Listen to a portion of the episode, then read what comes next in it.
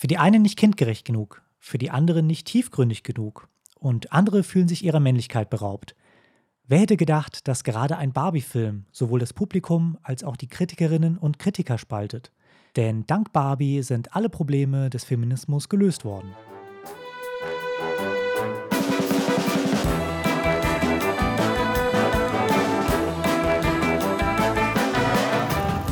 Und herzlich willkommen zu einer neuen Folge Cinelog und einer etwas anderen Folge Cinelog, vor allem was die Besetzung angeht. Denn neben mir habe ich nicht meine Stammkollegen Chris und Nils sitzen, sondern my Long-Term, Long-Distance, Low-Commitment, Casual Girlfriend Sebastian Schulze. Hallo. Hallo. Ja, Sebastian, hi. Ich lieb's. Ich würde einfach mal sagen, ähm, neben dem, was ich, wie ich dich gerade vorgestellt habe, kannst du dich vielleicht mal selber kurz vorstellen. Vielleicht ist das ein bisschen, bisschen passender. Ja, das kann ich äh, gerne machen, wobei ich finde die Bezeichnung Long Term, Long Distance, Low Commitment, Casual Girlfriend finde ich, schon, find ich schon sehr passend. Seit ich klein bin, habe ich schon Filme geschaut und auch mit Barbie gespielt. Oder auch andersrum. Ich habe auch Barbie geschaut und Filme nachgespielt. Und ähm, ja, vor über zehn Jahren habe ich dann auch selber angefangen, Filmkram zu machen, also Filme zu drehen, ob jetzt unprofessionelle YouTube-Sachen oder dann eine richtige Ausbildung, wo ich dich dann ja auch kennenlernen durfte währenddessen. Mhm. ähm, oder jetzt auch im Anschluss, da war ich dann durchaus auch schon an größeren, ich nenne es mal größere Filmsets dabei, also von richtigen szenischen Produktionen, von Spielfilmen und habe da schon gearbeitet. Deswegen, ich habe so ein bisschen was in der ganzen Branche schon gemacht und habe da sowieso einfach sehr, sehr viel Interesse ähm, am Filme schauen, so wie es bei euch ja auch ist. Deswegen freue ich mich, dass ich heute da sein darf. Und äh, was mich natürlich am allermeisten für den heutigen Film qualifiziert ist, dass ich äh, seit Jahren schon leidenschaftlich Barbie Girl von Aqua auf jeder Tanzfläche tanze. Das kann jeder, der mich kennt, auch bestätigen. Ja, das stimmt auf jeden Fall. Ja, das kann ich wirklich bestätigen. Ähm, eine Frage: Was wäre denn der bekannteste Film, an dem du mitgewirkt hast oder einfach nur am Set dabei warst? Gibt es da was? Oh, das, das, jetzt hast du mich erwischt, weil damit kann man auf keinen Fall flexen, weil der Durchschnittsmensch äh, kennt die auf jeden Fall nicht. Ähm, also vielleicht ist einigen, zumindest filmaffinen Leuten in Deutschland bekannt, die, die Filmakademie in Ludwigsburg. Ähm, an der habe ich jetzt nicht studiert, ähm, aber ich äh, habe dort schon einige Projekte auch begleitet, vor allen Dingen als Regieassistenz. Um, und das waren dann also halt so Kurzspielfilme, halbe Stunde oder sowas, Diplomfilme, ähm, die dann auch teilweise erfolgreich wurden im Sinne von, die waren dann für die Studenten BAFTAs nominiert in der Endauswahl. Also da sind ähm, Teile des Teams auch nach Los Angeles geflogen und sowas. Ähm, aber ich glaube, vom Namen her kann ich, da, kann ich da leider nichts droppen, was man jetzt sofort kennt. Mhm. Ähm, ich habe einen, einen Fernsehfilm auch unterstützt, also ein Kinospielfilm, der aber auch unterstützt wurde vom, vom ZDF, vom kleinen Fernsehspiel. Le Prince heißt der. Mhm. Ähm, kann, könnt ihr ja mal googeln. Ähm, ist ein sehr, sehr schöner Film. Äh, da war ich als Regiepraktikant zum ersten Mal bei so einem richtigen großen Spielfilmdreh dabei. Und ja, gesagt, da diverse Filmhochschulfilmchen. Ähm, aber nichts von, nichts von der Größe des heutigen Films zum Beispiel. okay, ja, ist ja trotzdem schön, cool. Ja. Ein kleiner Disclaimer vorab ähm, oder eher noch, noch eine Info zur Besetzung, weil eigentlich sollte noch eine dritte Person hier dabei sein, nämlich meine Freundin, die aber leider verhindert ist. Sie ist leider krank, deswegen ist es etwas schade, dass jetzt halt eben hier zwei, zwei weiße Männer diesen Podcast führen äh, bei einem Film, der halt dann doch irgendwie doch so vielseitig ist und doch so viele ja weibliche und feministische Themen aufgreift. Ähm, ja, das nur, nur mal vorweg. Ja, wir geben uns trotzdem Mühe, alles möglichst ähm, gut zu behandeln, so gut wir das halt aus unseren Perspektiven können. Ähm, versuchen dann natürlich auch, klar, wir haben unsere subjektive Meinung und objektive Fakten und so weiter, aber ähm, es gibt ja viele hitzige Diskussionen schon um diesen Film. Äh, da kann man auch auf, noch mal, auf jeden Fall nochmal aufrufen, so generell, wenn man drüber redet. Habt euch alle lieb, ähm, seid alle konstruktiv im Umgang miteinander. Verschiedene Meinungen haben ist auch in Ordnung, wenn man jetzt nicht gerade Fakten verdreht und sich die Realität einfach so macht, wie man sie will. und ähm, ansonsten, ja, wir geben uns Mühe und ansonsten quatschen wir hier einfach ein bisschen vor uns hin. Wird schon. Perfekt, das klingt gut. damit, damit sind wir dann hoffentlich äh, für euch. das stimmt, ja. ja, dann würde ich sagen, fangen wir gleich mal an und ich würde mal kurz die Handlung zusammenfassen. Ähm, denn in Barbie erlebt Barbie den perfekten Tag in Barbieland, wie schon bereits gestern und morgen und eigentlich auch für alle Zeit. Doch plötzlich spürt sie diverse Veränderungen. Die Tage sind nicht mehr perfekt Plötzlich ist Dusche kalt, ähm, die Milch aus dem Kühlschrank ist abgelaufen, ihre Füße sind platt statt in High Heels Form und sie denkt über den Tod nach.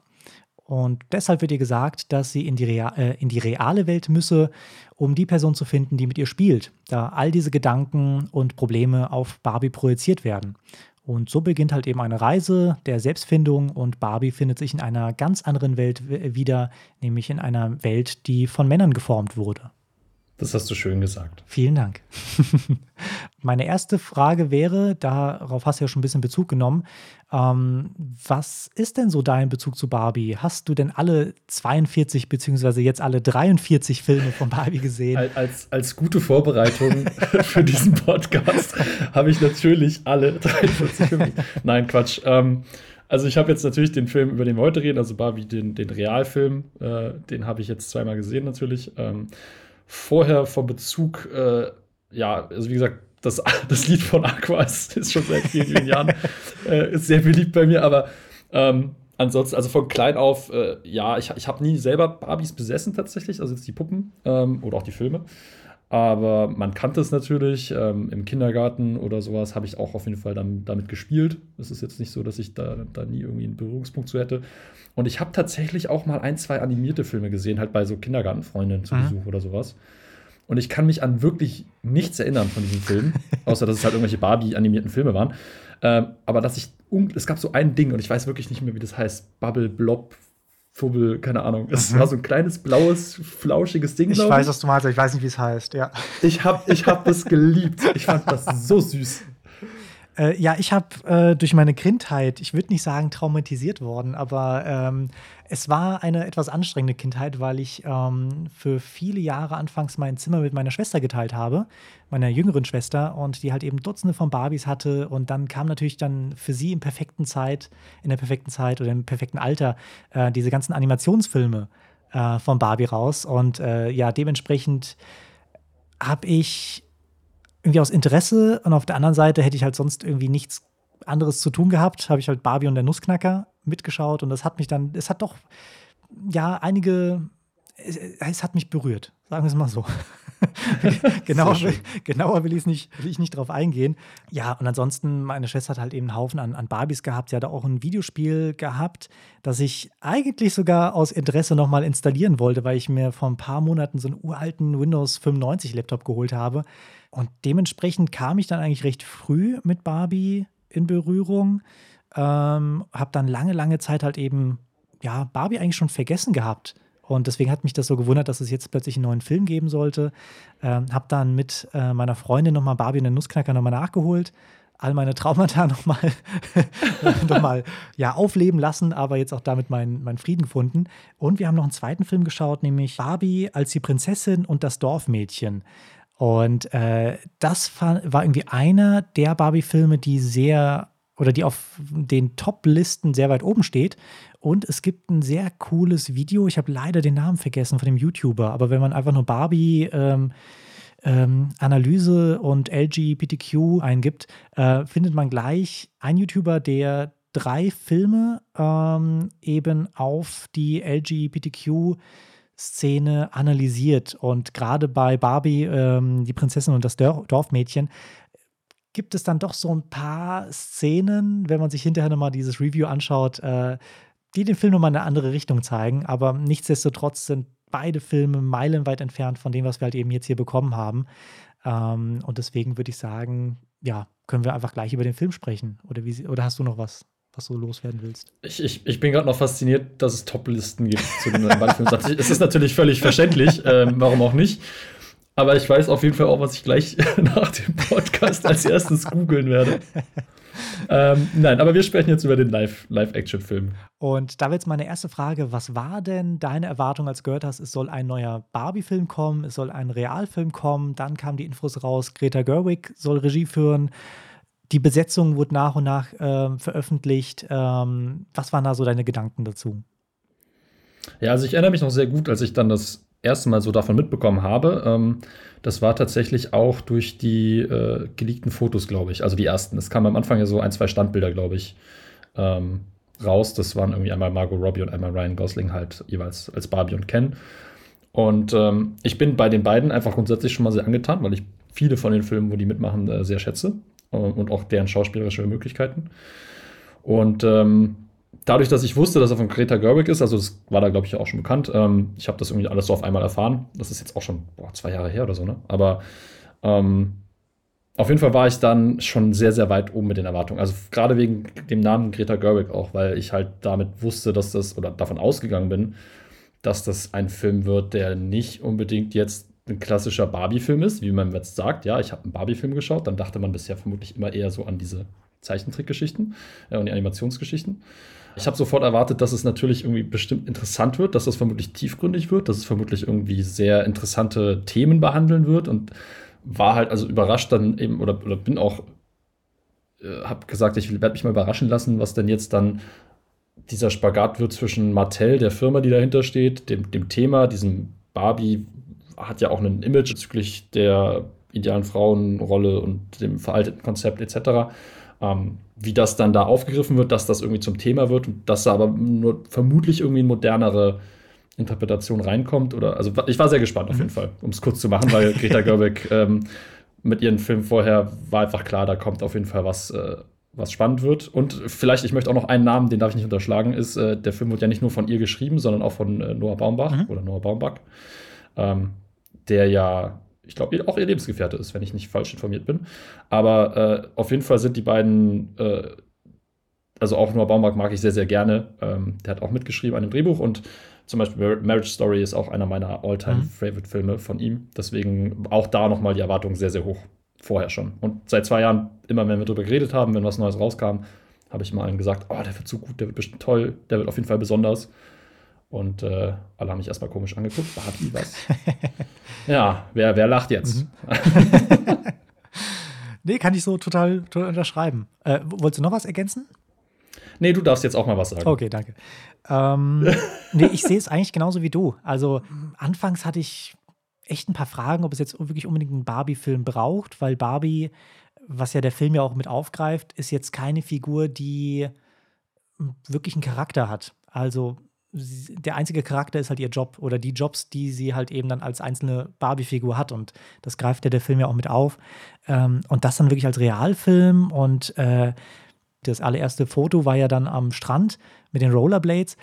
Und da habe ich dann schon gemerkt, okay, das sieht schon eigentlich ganz vielversprechend aus. Vor allem, weil ich mich dann auch informiert habe, hier Greta Gerwig, ähm, Filme wie Lady Bird und Little Women.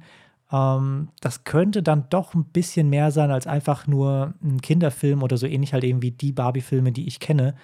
Ähm, und dementsprechend war ich dann echt gespannt. Ähm, ich habe jetzt nicht gesagt, das wird jetzt der allerbeste Film des Jahres. Ich habe jetzt aber auch nicht gesagt, das kann ja nichts werden, sondern ich war einfach mal gespannt und äh, bin, bin echt überrascht, was sie aus dem Film halt eben rausgeholt haben oder aus der, ähm, ja, aus der Marke Barbie.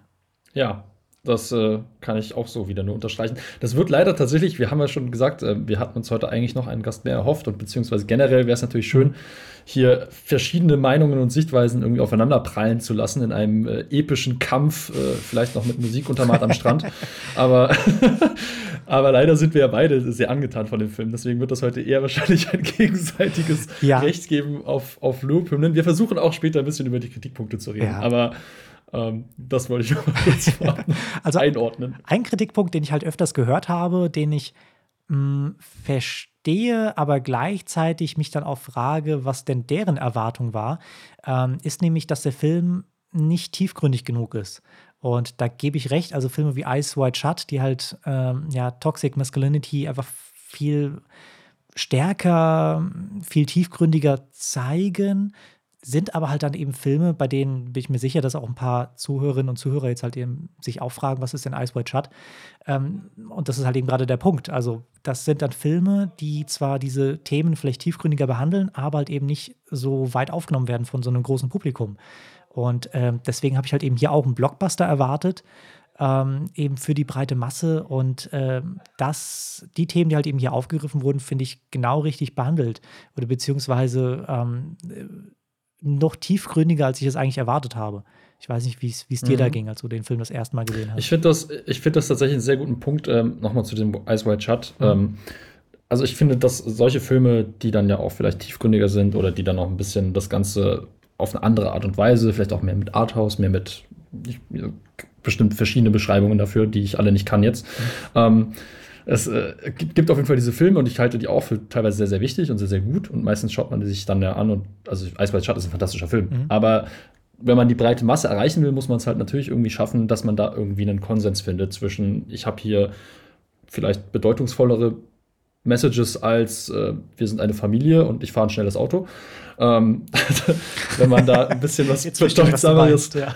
ja, ja, wenn man da ein bisschen was bedeutsameres reinnehmen möchte als, als ein, als das, dann muss man halt schauen, okay, wie kann ich das vereinen? Und für mich sind tatsächlich auch die überragendsten Filme meistens irgendwie die, die für mich sowohl diesen unterhaltsamen Effekt haben, als auch das, äh, das tiefgründigere. Und dann muss man halt einen Spagat machen. Aber ich finde, Barbie hat das sehr, sehr gut geschafft. Ähm, genau, ich würde vielleicht noch mal ganz kurz äh, bevor wir auf die einzelnen Themen eingehen, mhm. noch so über die Gesamtbewertung von dem Film äh, genauer quatschen, weil ähm, für mich ist, also ich frage mich ganz, ganz oft, ich, bin, ich schaue ja viele Filme und ich habe dann auch immer schon irgendwie eine Meinung. Es ist auch immer gar nicht so einfach, die in Worte zu fassen meistens. Deswegen mal schauen, was das heute wird. Aber ähm, ja, ich kann nicht so gut reden. Erstmal einen Podcast machen. Naja. ja. ähm, so ist Sinelo geboren. super, ja. Äh, aber also diese Grundgeschichte, wie bewertest du eigentlich einen Film? Das, das frage ich mich sehr oft. Mhm. Aber meistens versuche ich bei meiner Bewertung erstmal einfach nur danach zu gehen, wie habe ich mich eigentlich danach gefühlt. Ich, ich habe zwar natürlich sehr viele objektive Sachen, die man bewerten kann bei Filmen, ob die jetzt gut gemacht sind, technisch etc. Aber am Ende geht es eigentlich für mich immer um die, um das, was, was löst denn die aus? Wie, was hat diese Geschichte jetzt bei dir bewirkt? Und da bin ich rausgegangen bei Barbie und ich war rundum zufrieden, weil ich habe viel gelacht, ich fand es sehr, sehr, sehr witzig, aber es gab eben auch sehr, sehr viele ähm, bedeutende emotionale Dinge. Wir, können, wir kommen später bestimmt dann nochmal genauer auf einzelne Szenen zu sprechen auch. Ähm, ja. ja, aber das so als kleines kleine Einordnung auch, warum ich den Film für sehr, sehr, sehr gut halte. Nee, sehe ich, auch so. Und man darf halt nicht vergessen, dass das halt ein Film ist von Mattel, beziehungsweise nicht, nicht weil es Mattel ist, aber weil es einfach ein Film ist von einer großen Firma mit einer großen IP, die natürlich dann halt eben den Film so haben wollen, dass natürlich dann die Barbie-Puppe besser und weiter verkauft wird. Das ist ja natürlich klar. Von daher war mir schon klar, dass der Film jetzt nicht extrem extrem kritisch wird äh, und sagt, Barbie ist scheiße. Ähm, und danach dann halt eben gleich eine Werbung von wegen kauft euch die neue Barbie. Ähm, das, war, das war mir halt auch klar. Und ich denke mal, das fließt halt dann auch mit in die, in die Erwartung rein und deswegen dann halt eben natürlich dann auch die, die Filmbewertung. Ja. Ja, also ich denke auch, also wir können ja gleich mal über dieses ganze Thema sprechen mit dem Mattel. Es ist ja tatsächlich ein großes Thema, was man irgendwie auch ähm, da sehen muss, dass da natürlich auch eine Firma irgendwie mit mit drinsteckt, mhm. die irgendwie in ihre Interessen durchdrückt. Und das ist erstmal so ein bisschen auch Bauchschmerzen vielleicht. Also ich bin jetzt persönlich vor dem Film, ich war jetzt auch nicht super auf Mattel zu sprechen, im Sinne von, mein Gott, ich habe als Kind auch mit ihren Hot Wheel Autos gespielt und äh, wie gesagt, mit Barbie mhm. war mir auch ein Begriff, klar. Ähm, aber das Image, was sich dann in der letzten Zeit so aufgebaut hat, ähm, gerade um Barbie rum eben, dass das ja irgendwie, dass da Frauen in ihre Rolle da irgendwie in dieses Schönheitsideale reingepresst werden, ähm, ist ja allen bekannt. Mhm. Das äh, ja, war bei mir schon auch so mit drin. Und ich bin in den Film rein, ich hatte viele Erwartungen, aber ich habe schon auch mir gedacht, so, hm, und jetzt, mein Geld geht jetzt an Martell, will ich das überhaupt? Finde ich das jetzt gut? Und ähm, die werden auf jeden Fall mit diesem Film eine, ihr Image aufpolieren. Mhm. Ähm, also das tun sie auf jeden Fall, da bin ich fest von überzeugt. Ähm, sie haben ja auch schon gesagt, also dass du gesagt hast, so dieses Barbie ist scheiße, werden sie nicht sagen. Ähm, sie haben, ich habe gelesen, dass, dass Baumbach und äh, Gerwig aber kreative Kontrolle bekommen haben, fast uneingeschränkt. Mhm. Das ist jetzt aber gefährliches Halbwissen, ob sie wirklich die Unein also kreative Kontrolle bekommen heutzutage bei großen Studios fast, fast niemand mehr. Da ja. musst du entweder Scorsese heißen oder ich weiß es nicht. Aber deswegen, das wäre schon sehr beeindruckend. Aber die hatten scheinbar sehr, sehr viel Freiheiten. Die haben auch für viele Sachen gekämpft. Also ich habe auch vorhin, ich habe mich ein bisschen eingelesen noch in so ein paar, paar Sachen während der Produktion. Mhm. Es gab auch irgendwie, weil irgendwie ein Szenario, da ist einer der hohen Tiere von Mattel eingeflogen äh, zum Studio, weil der irgendwie eine Szene das Gefühl hatte, das repräsentiert nicht die Werte oder was Mattel so möchte oder sonst ja. irgendwas. Äh, ich kann nicht sagen, welche Szene, das stand da leider nicht drin.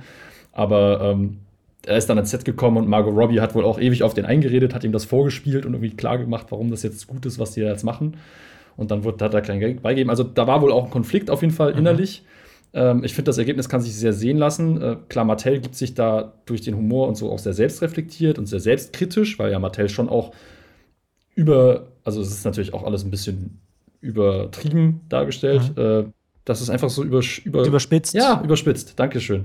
Und das wird auf jeden Fall dafür, also diese, diese Selbstdarstellung ähm, wird jetzt im Endeffekt, glaube ich, auf jeden Fall Mattel gut tun. Mhm. Ähm, sie haben dann ja auch irgendwie diese Key Message drin mit Barbie, dass jetzt Barbie eben schon immer jetzt nicht irgendwie Frauen Bild äh, hier, dass es das ideale Aussehen und so verkörpern sollte, sondern eigentlich sollte das schon immer Frauen irgendwie bestärken, äh, dass die stark sind und dass sie eben daran glauben können, dass sie alles sein können, was sie möchten, eben basierend jetzt auf den verschiedenen Barbies, die alle verschiedene Berufe ausüben und so weiter. Das steckt da jetzt ja auch mit drin. Ob das mhm. wirklich so ist, ob das jetzt die Intention ist. Also klar, bestimmt steckt dahinter auch eine gute Intention, mal abgesehen vom Geld. Also ich glaube nicht, dass die Erfinderin der Barbie gedacht hat, und jetzt schaffe ich ein äh, Feindbild für alle Frauen, indem ich den idealen Körper definiere. Das war wahrscheinlich nicht ihr Gedanke. Ihr mhm. Gedanke war wahrscheinlich eher, ich äh, mache hier eine tolle Puppe, mit der irgendwie Kinder spielen können. Deswegen, also ja, muss man für sich selber irgendwie definieren, wie man das jetzt einordnet, ob man das so als wahr äh, für, für richtig hält oder nicht. Mhm. Ich glaube auf jeden Fall, Mattel wird, wird davon sehr, sehr profitieren. Ich weiß jetzt nicht, ob die Firma deswegen jetzt toller ist.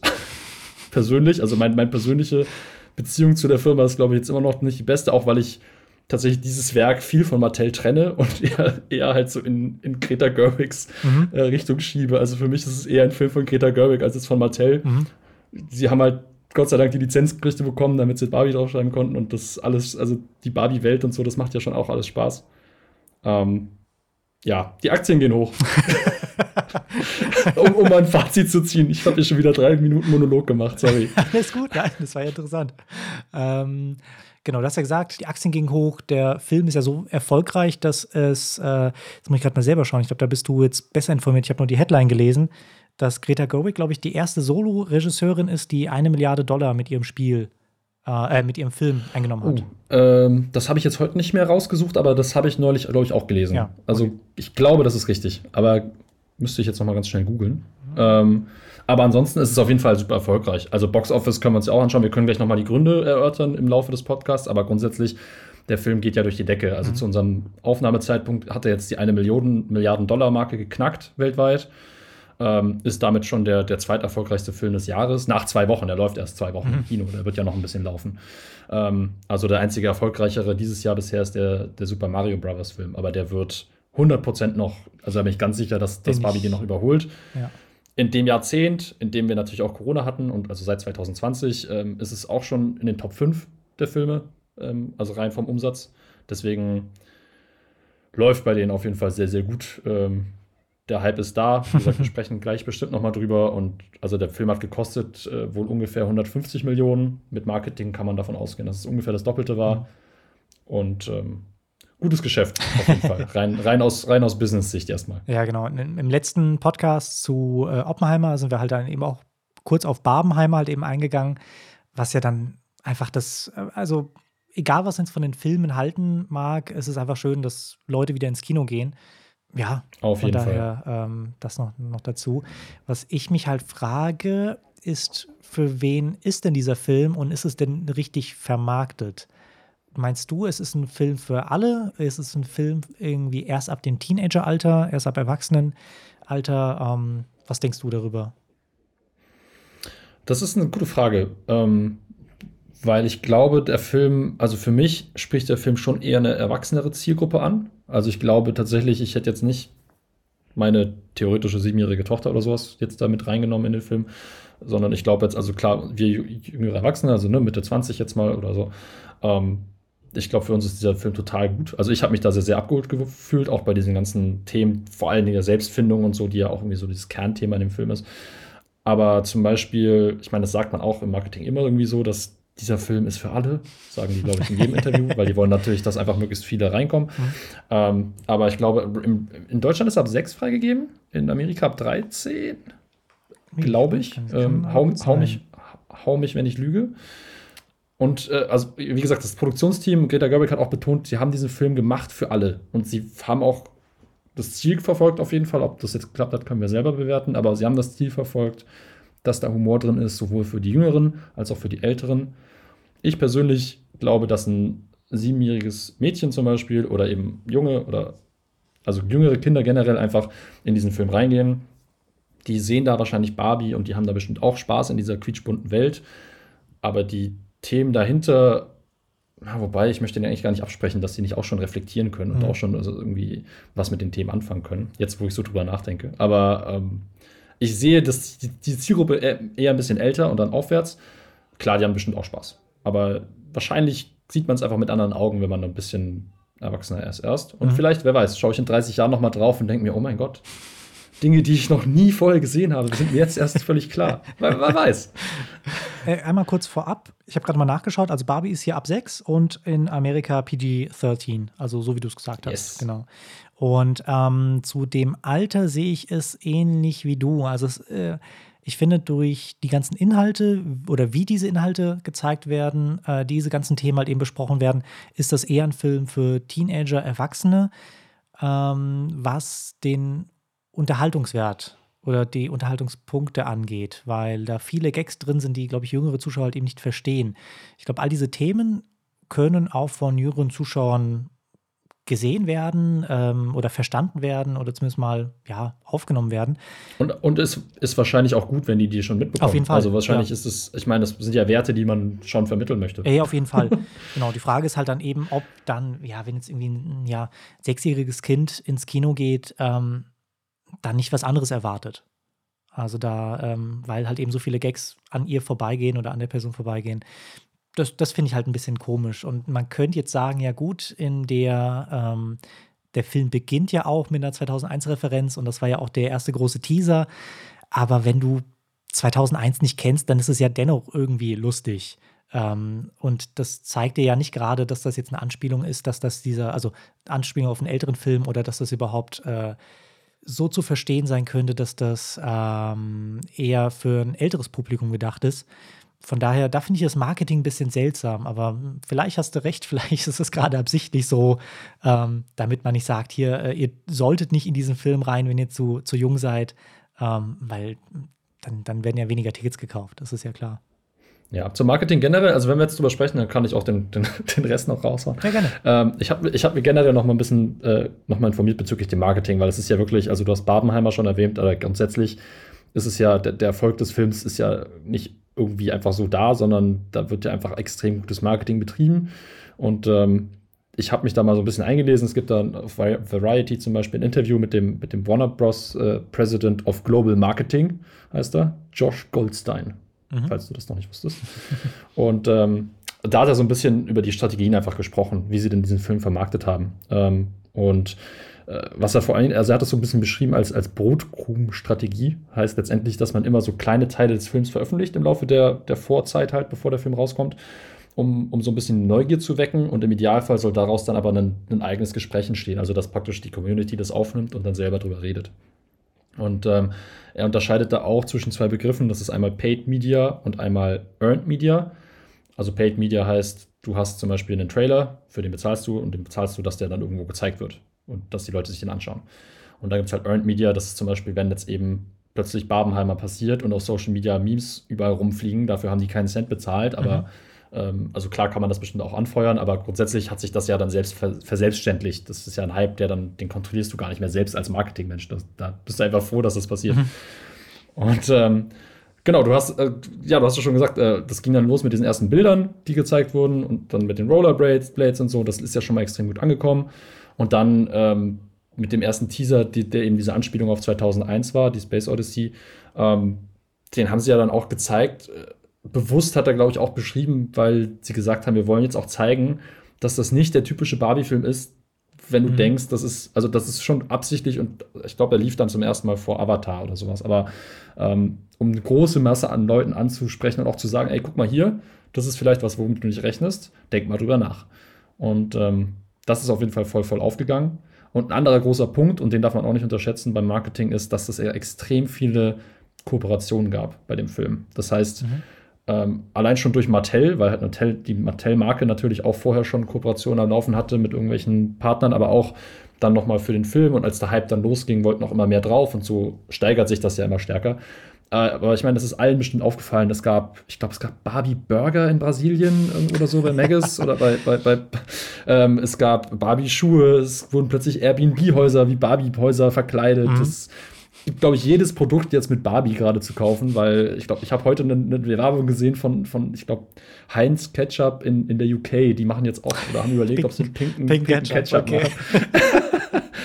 ähm, ja, und dementsprechend, wenn du halt überall platziert bist, äh, die, die ersten zwei Wochen waren jetzt alle, also alle, die gehypt waren auf die Filme, sind jetzt rein und jetzt kriegen selbst die mit, die das erstmal nicht interessiert hat, irgendwie reden alle drüber. Ich will auch drüber reden Und dann wirst du natürlich auch ins Kino gezogen. Mhm. Und das ist ja schon beeindruckend, auf jeden Fall, aus Marketing-Sicht. Der Film spricht sehr viele Themen an, also Feminismus, Patriarchat, halt eben auch zusammen mit vertauschten Geschlechterrollen. Ähm, wie, wie fandest du all diese Themen in dem Film behandelt? Also ich fand es erstmal sehr, sehr gut. Ähm, beim ersten Mal schauen, ähm, da habe ich allerdings auch Barbenheimer geschaut, muss ich kurz anmerken. Also ich habe erst Oppenheimer gesehen und dann Barbie direkt im Anschluss. Und vielleicht war ich dann auch noch am Verarbeiten von Oppenheimer währenddessen ein bisschen. Also dann war vielleicht diese Kombi auch gar nicht so gut. Ich fand jetzt beim zweiten Mal schauen, habe ich noch mal deutlich mehr vom Film mitbekommen. Ähm, beim ersten Mal war es mir teilweise ein bisschen too much alles tatsächlich. Also auch teilweise ähm, waren mir die Sachen dann zu wenig subtil oder also zu direkt angesprochen, zu sehr ins Gesicht, äh, wo ich mir so gedacht ah, das muss jetzt nicht sein. Gestern hat mich das gar nicht gestört. Also beim zweiten Mal schauen fand ich das eigentlich, ich war natürlich auch schon drauf eingestellt, aber ähm, mittlerweile finde ich es sehr, sehr gut und ähm, also was ja vor allen Dingen kritisiert wird mit diesen ganzen Themen auch, ähm, ist ja das zum, also es gibt verschiedene Kritikpunkte, aber es gibt ja einen Kritikpunkt zum Beispiel, dass ähm, der ganze Film irgendwie an Tiefe verliert, weil er das Ganze irgendwie durch Comedy ins Lächerliche zieht. Also dass es dann zu witzig ist und zu viele tiefgründige Sachen halt verwirft für einen billigen Witz, der irgendwie auch bei Saturday Night Live hätte laufen können. Und ähm, ja, ich finde das nicht, ich finde, dem, dem ist nicht so. Es gab trotzdem Szenen, äh, wo ich total emotional mit drin war. Ich finde, die Messages kommen trotzdem rüber und wir reden jetzt auch wieder darum, so was ist Zielgruppe und man möchte ja möglichst alle ansprechen. Und ich glaube, die Art und Weise, eben verpackt mit viel Humor, der sehr, sehr gut ist. Also ich mag den, ich fand es sehr witzig. Ähm, war, glaube ich, schon der richtige Weg, um das damit einzuarbeiten. Um das vielleicht, vielleicht mal so als Einstieg. Also wir können gerne noch mal gleich auf die einzelnen Überthemen eingehen, aber vielleicht erstmal so. Sag du mal was. Ja. ja, wie ich schon vorhin gesagt habe, es war mir, sollte man halt eben vor Augen halten, dass das halt ein Blockbuster ist und dass es halt hier wirklich um die breite Masse geht. Und ähm, dementsprechend fand ich jetzt all diese Themen, wie sie gezeigt wurden, per se nicht verkehrt. Man hätte zwar ein bisschen mehr in die Tiefe gehen können, aber ähm, ich bin schon überrascht, dass bei einem Barbie-Film überhaupt so weit diese Themen überhaupt aufgemacht werden.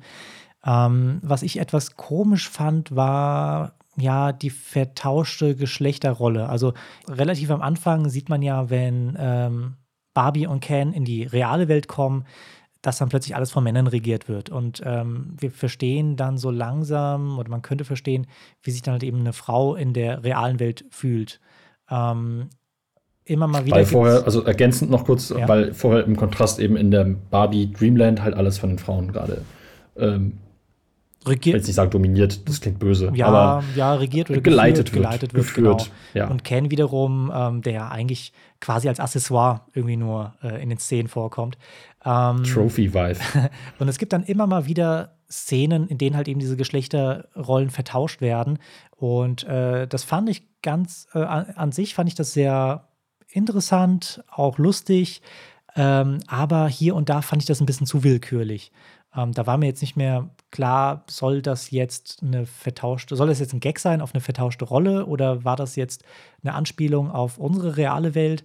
Ähm, das fand ich ein bisschen seltsam. Ist jetzt kein Punkt, weshalb ich sage, das ist ein schlechter Film. Das fand ich nur etwas, ja, etwas, etwas komisch. Ergänzend dazu vielleicht noch so als, als Fun Fact, also es ist ja wirklich so, du hast, kommst am Anfang in diese Barbie-Welt rein und das ist so, dass alles von den Frauen äh, ja, geleitet, geführt wird. Äh, das ganze Ding ist auf, auf, auf die ausgerichtet, auf Barbie ausgerichtet. Ähm, und die Idee war tatsächlich, äh, also Greta Gerwig hat das auch da wieder so ein bisschen gebracht in den Vergleich ähm, sogar, das ist eigentlich auch ähnlich, also ja klar, das ist jetzt so ein Abbild wie auch eben in der, in der heutigen Welt überspitzt dargestellt äh, mit dem Patriarchat und generell dem, dem der männerdominierten äh, männerdominierten Welt, männerdominierten Welt, ist auch spannend, ähm, der, der männerdominierten Welt ähm, und praktisch da den Spiegel ähm, zu nehmen. Sie hat das auch verglichen mit der Entstehungsgeschichte in der Bibel tatsächlich. Mhm. Also, dass sie sagt, du hast Adam und Eva und du hast praktisch dann Adam und der ist so der Typ und so hast du jetzt halt auch Barbie und das ist mhm. so die, die Frau. Und dazu kommt dann praktisch einfach nur Ken oder eben Eva dazu, um dann aber eigentlich noch die Rolle des anderen zu verstärken oder also um, also jetzt habe ich die englische den Original, Originaltext nicht mehr da die Übersetzung aber ähm, es gibt auf jeden Fall diese Parallelen ähm, die auch bewusst so drin sind von ihr also klar natürlich ist alles bewusst aber Also fand ich einen spannenden Vergleich, das mit der mhm. Bibel. Nee, auf jeden Fall. Und was ich halt echt schön gemacht finde, ist, ähm, Barbie findet sich dann halt in der realen Welt wieder, während Ken sich freut, weil er dann plötzlich sehr viele Blicke ähm, und Komplimente bekommt ähm, und er sich plötzlich, ja, er sagt ja später selber in dem Film, plötzlich war er jemand, ist es halt so, dass Barbie sich dann schon sehr angegriffen fühlt von diesen Blicken, dass ihr hinterhergepfiffen wird und jemand haut ihr dann später sogar auf, noch, auf, äh, noch auf den Arsch. Und ähm, ich finde es echt schön aufgelöst, dass wenn ihr auf den Arsch gehau äh, gehauen wird, dass sie sich wehrt, sie halt eben demjenigen, ja, äh, denjenigen schlägt und deswegen ins Gefängnis kommt. Ähm, werden wir halt eben natürlich nicht sehen, was mit dem anderen passiert und er wahrscheinlich dann halt eben auch einfach davon, davon kommt oder vielleicht sogar auch die Anzeige gestellt hat. Ähm, das fand ich, fand ich echt interessant. Und was ich schön finde, ist, dass halt eben Barbie, äh, auch wenn es so das ja, Stereotyp ist mit dem blonden Blödchen, ähm, das wird dafür halt eben nicht Barbie haben, also nicht Margot Robbie, sondern Will Ferrell, der sogar auch noch der Mattel-CEO ja. ist.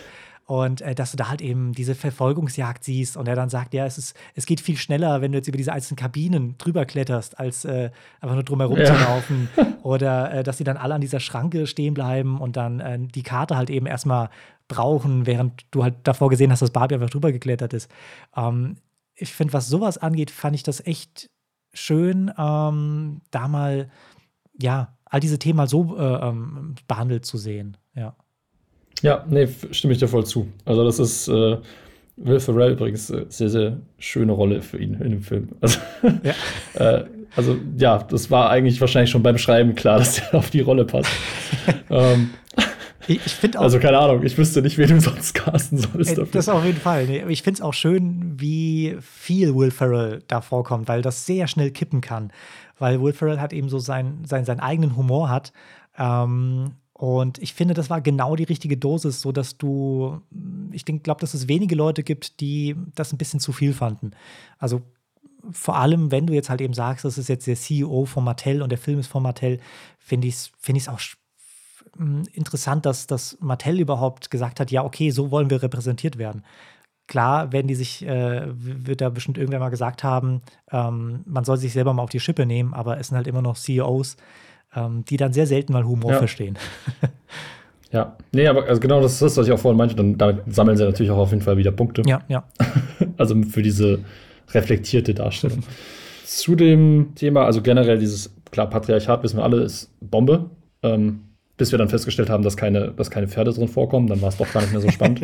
Aber, aber, ähm, aber also, ja, weil der Film ja also schon auch natürlich viel diskutiert wird und ähm, es gibt ja Kritiken, die sagen, der ganze, das Ganze ist alles nur woke ähm, oder es ist sogar schlecht für den Feminismus oder der Feminismus wird falsch dargestellt oder ähnliche Themen. Ähm, ich meine, da gibt es ja viele Stimmen. Ich kann die tatsächlich, die meisten davon leider gar nicht so gut wiedergeben, weil also es gibt einige Leute, die jetzt da natürlich irgendwie diese Plattform nutzen, um da Meinungen kundzutun, die, denen möchte ich hier gar keine Plattform geben, weil das unter aller Sau ist. Ja.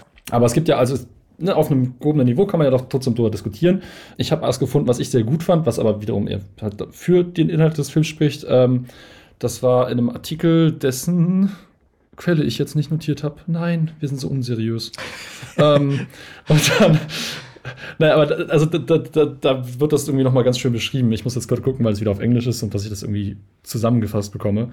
Dieses toxisch maskuline, mhm. was da irgendwie dann in der echten Welt passiert oder was dann äh, Ken auch irgendwie mitnimmt in die, in die Barbie-Welt und dann irgendwie etabliert, zerstört ja, also wie das dann das Barbie-Land komplett zerstört, äh, dass das nicht cool ist mit dem Patriarchat, also das kommt ja sehr, sehr gut rüber, auch mhm. schon in der echten Welt.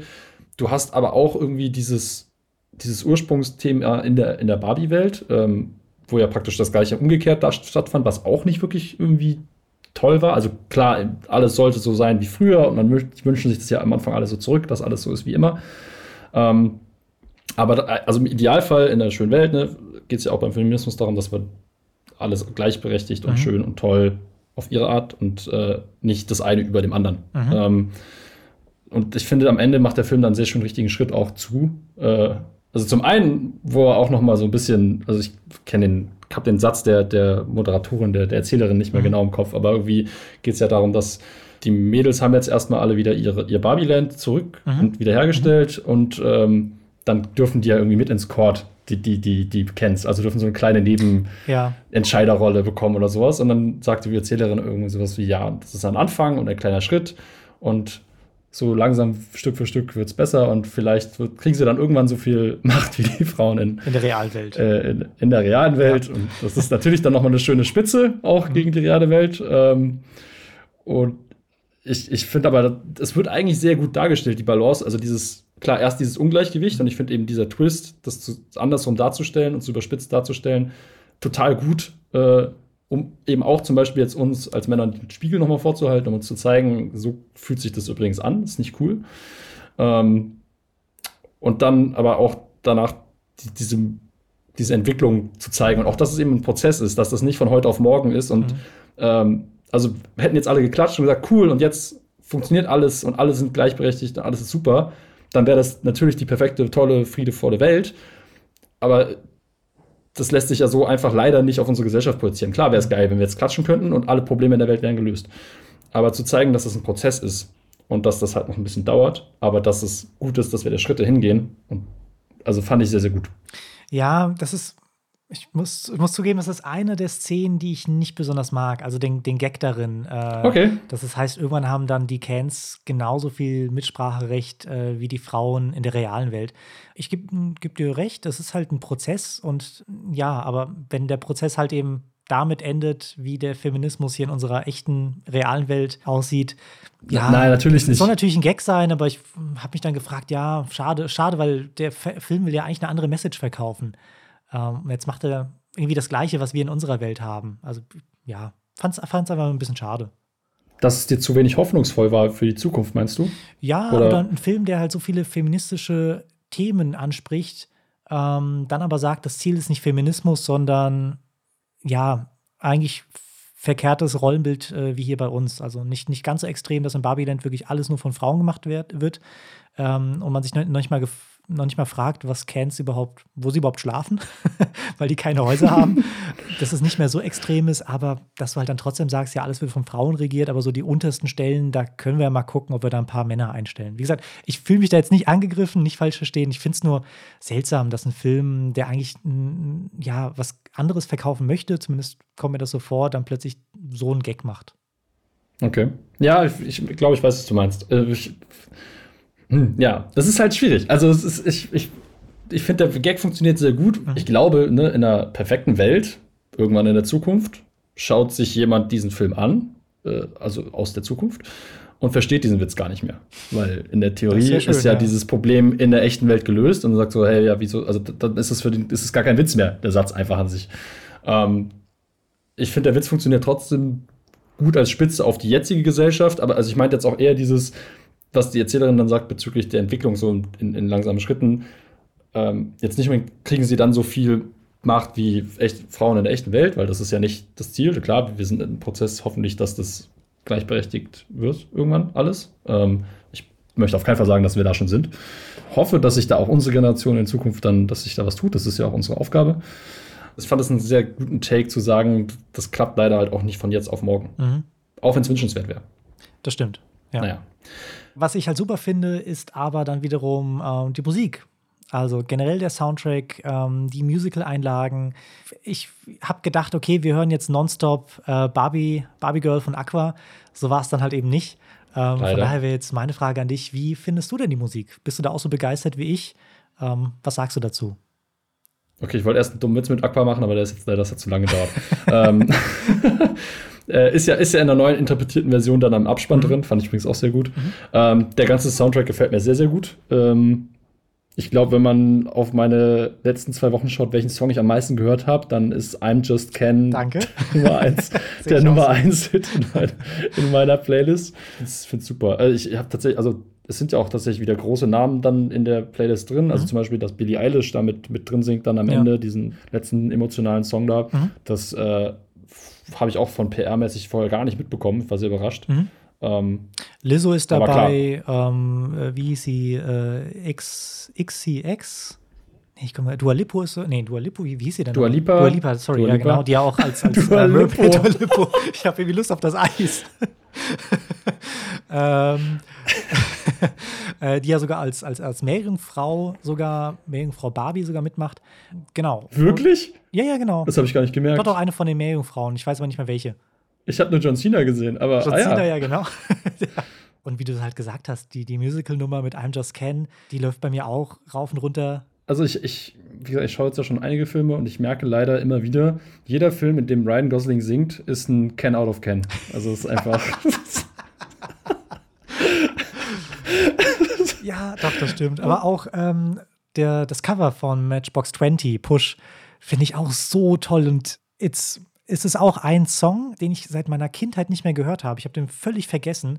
Und als ich den wieder gehört habe und dann vor allem in einem Alter bin, in dem ich halt eben besser Englisch kann als, äh, als, als Siebenjähriger, fand ich es echt interessant, wie dieser Song hier mit eingebaut wurde, weil es halt schon, schon ich würde schon sagen, es war echt eklig, den Cans zuzuschauen, wie sie halt eben sagen, dass sie halt den Barbies ja kontrollieren wollen oder runterdrücken wollen.